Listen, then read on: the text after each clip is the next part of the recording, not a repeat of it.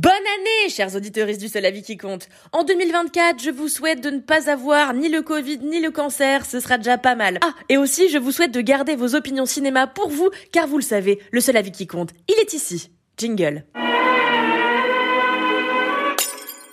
Écoutez, cette semaine, je vous écris de Barcelone où je coule quelques jours paisibles au milieu de la pollution et des croquetas de jamon. Puisque j'avais déjà les oreilles pleines de la langue de Cervantes, il m'a semblé tout naturel de regarder la série espagnole du moment qui plafonne dans le top 10 de Netflix. Il s'agit bien sûr de Berlin, le spin-off de la Casa des Papel. Vous savez, cette série maudite qui nous a obligés à supporter tous nos amis bourrés qui chantaient Bella Ciao avec des masques et des costumes rouges pendant à peu près trois ans.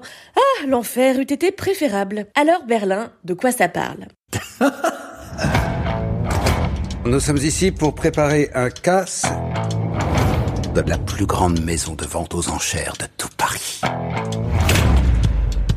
C'est pour ça qu'on est ici, en face de l'appartement de Monsieur Polignac, le directeur de la maison de vente.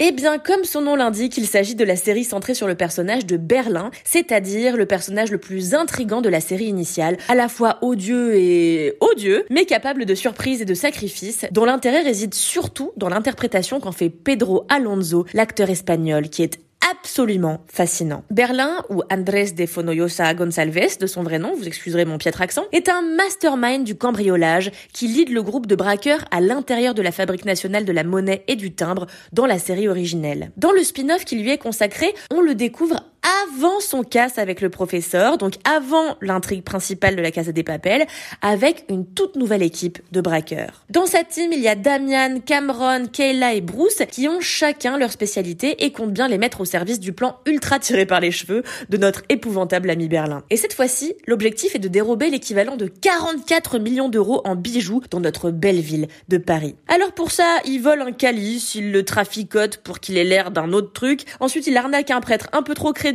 et puis il creuse des galeries souterraines. J'avoue que j'ai pas tout compris. Mais ce qui nous intéresse, c'est Berlin est-ce que ça vaut le coup d'œil? Eh bien écoutez, d'après moi, on peut très bien se passer de regarder cette série. Parce qu'elle tire malheureusement très clairement sur la corde de son concept. Un peu comme euh, Ocean 13 était le volet de trop à Ocean's 11, Berlin était clairement le programme de trop après les nombreuses saisons de la Casa des Papel. Et pourtant, je fais partie des gens qui assument totalement avoir kiffé la série originale. Perso, je trouve qu'il ne sert à rien d'être snob et de bouder les gros divertissements un peu bourrins, d'autant plus que la Casa des Papel était vraiment efficace, drôle et haletante à bien des égards. Mais Berlin tombe malheureusement dans tous les écueils possibles et imaginables. Dommage car le programme commençait fort avec une très belle entrée en matière, une très belle scène hein, qui, sans vous la spoiler, est des plus percutantes, bien que totalement saugrenue, hein, ça c'est vraiment le, le, concept du programme, mais très vite ça part en autre boudin et ce pour une raison principale, le scénario. Ce que j'attendais du personnage de Berlin, qui était si ambivalent, si ambigu dans le programme originel, c'était qu'on aille fouiller les méandres de sa duplicité, qu'on me serve du coup une fiction noire, un drame brutal et sans pitié, dans un style qui trancherait franchement avec la série mère. Mais étonnamment, et en parallèle du focus sur le projet de braquage et sa mise en place, le programme s'enfonce vite dans la brèche de la comédie romantique. J'ai rencontré une femme hier soir.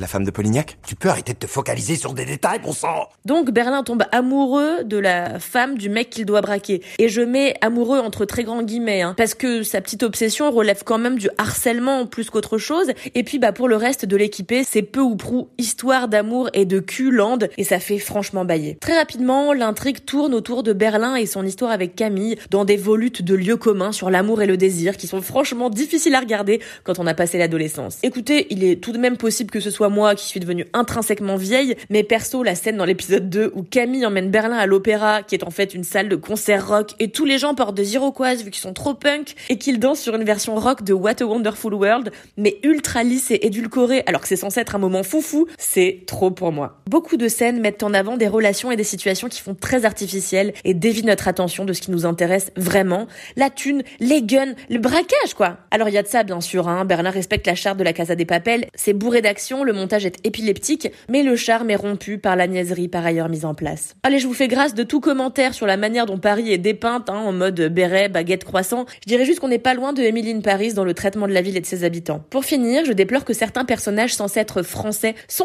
en réalité espagnols et du coup parlent français avec un très gros accent, ce qui enlève beaucoup de crédibilité aux scènes. Mais bon, c'est encore ce qui m'a euh, le moins dérangé. Vous l'aurez compris, je n'ai personnellement pas du tout accroché à ce spin-off, bien trop romantique et pas assez sombre à mon goût, mais je reviens sur le exposé plus tôt. Donc regardez Berlin, le spin-off de la Casa des Papel, faites-vous votre propre opinion, c'est important. Allez, à la semaine prochaine et encore bonne année cinéma.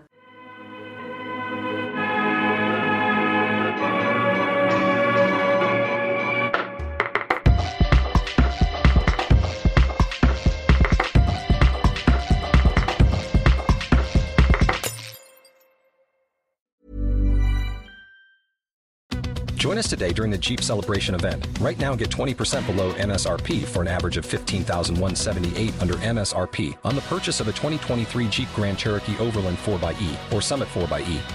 Not compatible with lease offers or with any other consumer incentive offers. 15,178 average based on 20% below average MSRP from all 2023 Grand Cherokee Overland 4xE and Summit 4xE models in dealer stock. Residency restrictions apply. Take retail delivery from dealer stock by 4 1. Jeep is a registered trademark.